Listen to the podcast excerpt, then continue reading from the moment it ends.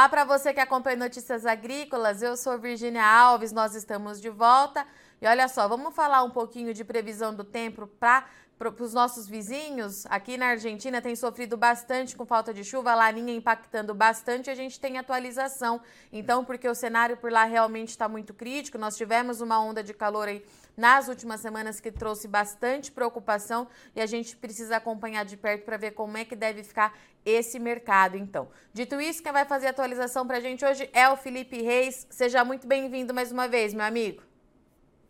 Olá, Virginia, sempre um prazer conversar com você. Felipe, vamos lá então, porque os nossos vizinhos aqui estão sofrendo com falta de água, muito quente aí nas últimas semanas. Qual a atualização que você tem para a gente e qual é o tamanho dessa preocupação que a gente tem com a safra deles, Felipe? Certo. Quando a gente olha para a Argentina e analisa o mês de dezembro, nós observamos não apenas altas temperaturas, mas também uma seca intensa. Então, a associação entre baixo volume de chuvas, baixa precipitação com alta temperatura, isso aumenta a evapotranspiração, ou seja, a perda de água do solo, e diminui ainda mais a umidade do solo. Então, quando a gente olha para o país, é, vamos dizer assim, a grande zona agrícola, cinturão do milho e da soja da Argentina se concentra entre Buenos Aires, Córdoba e Santa Fé, a grande produção de milho e soja, nós observamos chuvas de 60% a 80% abaixo da média tanto para a, a, a, a, região agrícola, quanto também para quase que o país inteiro, uh, essa seca tem se estreando. Apenas em algumas regiões uh, no norte do país, nós tivemos algumas boas chuvas, mas essas regiões a produção é muito pequena. Tá? Então, essa seca intensa, concentrada no coração da produção de milho e soja, tem levado a uma umidade do solo em torno de 20, 30, algumas regiões até abaixo de 50% abaixo da média. Tá? Então, uma umidade do solo baixa, ela está uh, altamente relacionada à produtividade. Então, quando você não tem uma boa umidade do solo, você não tem uma boa umidade. Tá? Então, há algumas alternativas, como por exemplo a irrigação, mas mesmo assim as plantas elas são sensíveis a altas temperaturas. Então, temperaturas acima de 33, 34 graus, que nós vimos na Argentina né, nos últimos dias e nas últimas semanas, isso pode também já limitar o potencial produtivo da, do milho e da soja. Quando a gente olha as estimativas, por exemplo, o USDA está estimando milho em torno de 55 milhões de toneladas para a Argentina essa nova safra. Nós já estamos 46, em, em torno de 46 milhões de toneladas, 45, 46 milhões de toneladas, e com uma tendência de queda de 1 a 2 milhões, isso já decorrente, mesmo em início de ciclo, decorrente aí da baixa precipitação, da seca intensa. Para a soja, nós estamos em torno de 43, 44 milhões de toneladas. Só para comparação, o USDA está em torno de 49,5 milhões de toneladas. Então, esse é o quão intenso a seca está, e nós estamos já considerando essa quebra de safra para a Argentina, ao menos em parte. O USDA, obviamente, deve trazer a sua revisão no início de janeiro. Tá? É, a, última, a última estimativa foi feita no início de dezembro. Nós já estamos considerando, então, algo que o USDA deve considerar aí já no seu próximo relatório, mas de fato a Argentina não enfrenta um bom ano de uma boa safra bom início de ciclo, bom início de safra para milho e soja, assim como a gente viu para trigo e cevada. Trigo teve uma quebra muito forte, cevada também sofreu muito com a seca, embora não tenha sofrido tanto quanto o trigo, certo? Mas é, trigo que estava as estimativas iniciais acima de 20 milhões de toneladas, deve se consolidar abaixo de 13 milhões, certo? quase que a metade e isso a gente deve observar é, é, é para o milho e soja, talvez não tão intenso, não 50%, mas uma, uma quebra de 10, 12 milhões já é possível a gente afirmar para o milho. 10, 12 milhões considerando milho e soja na Argentina, Felipe, é isso? Para o milho, em relação ao que o SG está falando, em torno de 10 a 12 milhões já é possível ver. De toneladas? Essa... Toneladas, isso. Tá. Eu, falo, eu falo a quebra. Então, o SG está estimando em torno de 55 milhões, você já consegue, é, um, já é um cenário real, você falar em torno de 45, 43 milhões de toneladas, tá? Para a soja, o ISG está falando em torno de 49,5 milhões de toneladas, você já pode falar aí abaixo de 45. Tá? Uma quebra aí já de 5 milhões mais ou menos, você já pode afirmar essa quebra para a soja. Claro que tem muita coisa para rolar ainda.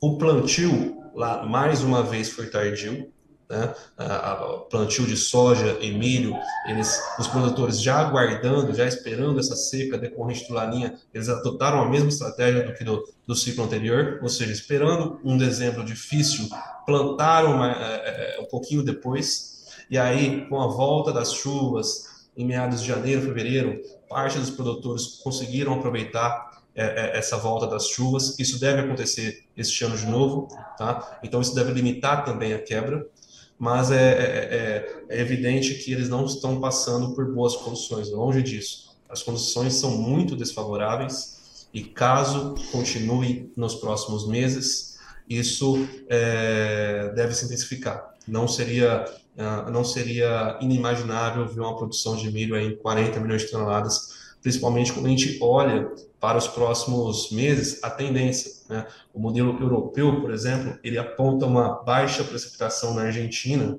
aí em torno de 50%, 60% para janeiro, fevereiro e março. Então, caso esse cenário se concretize, nós devemos ter uma quebra mais intensa do que a gente está prevendo hoje para a Argentina, que está em torno aí de 9 milhões de toneladas em relação ao SGE. Tá. Então, nós estamos com 46 milhões de toneladas. Então, vou pedir para você colocar de novo lá no mapa de tendência. É, Felipe, isso significa que o cenário que já é muito crítico para a Argentina, a tendência não é de melhora. A gente não deve ter um alívio nas chuvas por lá. Pelo contrário, a situação pode se agravar, é isso? Exatamente, exatamente. A gente olha para, para os próximos meses, para o primeiro trimestre de 2023, analisando, olhando o modelo europeu, de previsão climática, eles apontam mais é, algumas semanas, na verdade, mais três meses aí de seca, né? E caso isso venha acompanhado de altas temperaturas, aí seria o, cenário, o pior cenário é, é possível, que aumenta a evapotranspiração, a umidade do solo deve continuar em patamar historicamente baixo, e isso vai levar a uma quebra mais intensa do que a gente está prevendo, pelo menos por enquanto. Lembrando, o ciclo ainda está no início, há tempo para alguma recuperação, mas o início está muito ruim, pior do que a do ano passado. Tá, então a gente tem tempo para recuperação, mas uma quebra certamente a gente vai ter por conta dessas condições iniciais, é isso? Certo, isso, exatamente isso. Alguma, alguma quebra nós já devemos ter, certo? Algumas revisões para baixo das estimativas oficiais, não apenas o SGA, mas também a Bolsa de Cereais, eles também devem fazer essa, essa quebra na, nas suas próximas estimativas, certo?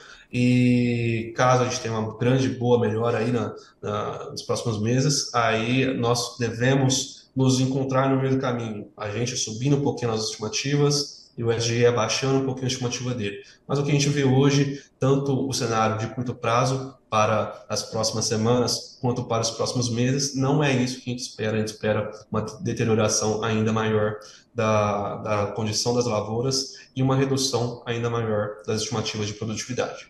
Perfeito. Felipe, vou aproveitar a sua presença aqui no Notícias Agrícolas, porque vocês fazem acompanhamento é, a nível global, né? É, em termos de produção agrícola. Tem mais alguma região produtora que você acha interessante a gente destacar?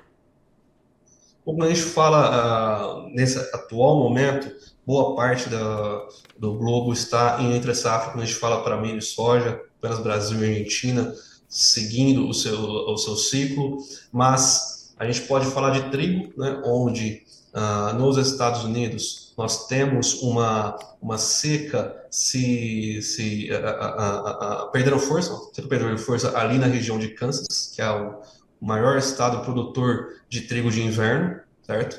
E nós também, também tivemos é, é, uma, fortes é, tempestades de neve, o que protegeu esse trigo de inverno devido à queda intensa da temperatura. É interessante ressaltar, já que a gente não tem no Brasil, quando a gente tem uma temperatura muito baixa, ali abaixo de 15, 20, 30 graus abaixo é, de zero, isso pode causar uma é, morte da, do trigo, mas com neve, essa neve isola e protege uh, o trigo é, das baixas temperaturas. Outro ponto positivo é de que a neve também aumenta a umidade do solo. Então, na região de Washington, Montana, da, nas Dakotas, Dakota do Norte, Dakota, Dakota do Sul, as neves registradas nos últimos dias, elas foram muito importantes para proteger do frio e também aumentar a umidade.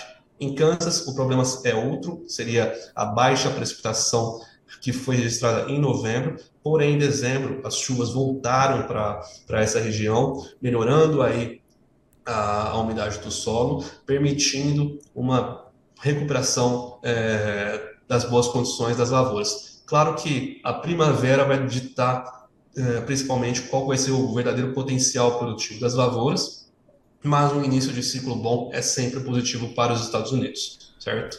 Perfeito. Um ponto de atenção, um ponto de atenção para a Europa. Sim. Se por um lado nós vimos baixas temperaturas no centro-oeste do Brasil, na Europa, falando também de trigo de inverno, onde o plantio já foi realizado, eles tiveram temperaturas muito altas em novembro e início de dezembro. Isso pode acelerar o desenvolvimento da, da, do trigo, ele pode sair do estágio de dormência um pouquinho antes do normal, ou seja, eles podem sair do estágio de dormência ah, já ali no, no final do, é, do inverno europeu, e caso a gente tenha geadas tardias, com essas plantas já fora de dormência, a gente pode observar uma morte, é, em alguma morte de, de, do trigo, de parte das lavouras, é, que pode reduzir o potencial produtivo e de produção do continente europeu. Então, atenção para os próximos meses, uh, quando a gente fala de trigo de inverno na Europa e Estados Unidos. Perfeito. Felipe, obrigada, viu, pela sua participação, pela sua contribuição. Você sabe que vocês são de casa. Volte quando tiver atualização para a gente acompanhar de perto aí, não só as condições aqui para o Brasil, mas a, aproveitar, né, que vocês fazem esse monitoramento aí a nível global. Obrigada, viu? Bom restinho de ano para você, bom 2023 e eu te espero aqui no ano que vem. Nós agradecemos, estaremos sempre à disposição. É, feliz fim de ano, virada de ano e que tenhamos 2023 melhor do que foram os últimos anos.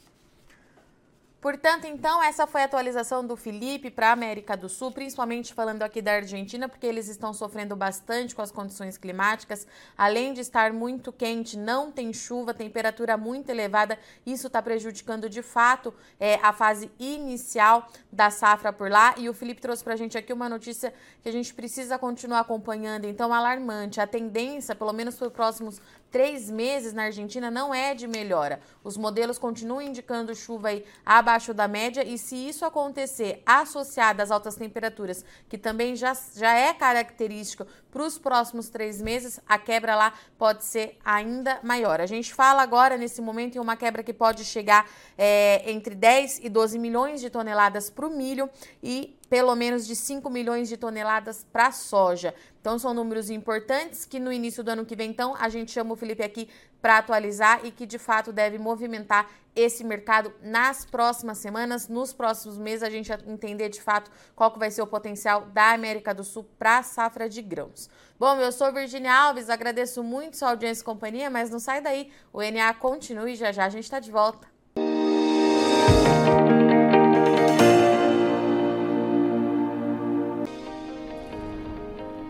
Se inscreva em nossas mídias sociais no Facebook Notícias Agrícolas, no Instagram arroba Notícias Agrícolas e no nosso Twitter arroba Notiagre. E para não perder nenhum vídeo, não se esqueça de nos acompanhar no YouTube e na Twitch Notícias Agrícolas Oficial.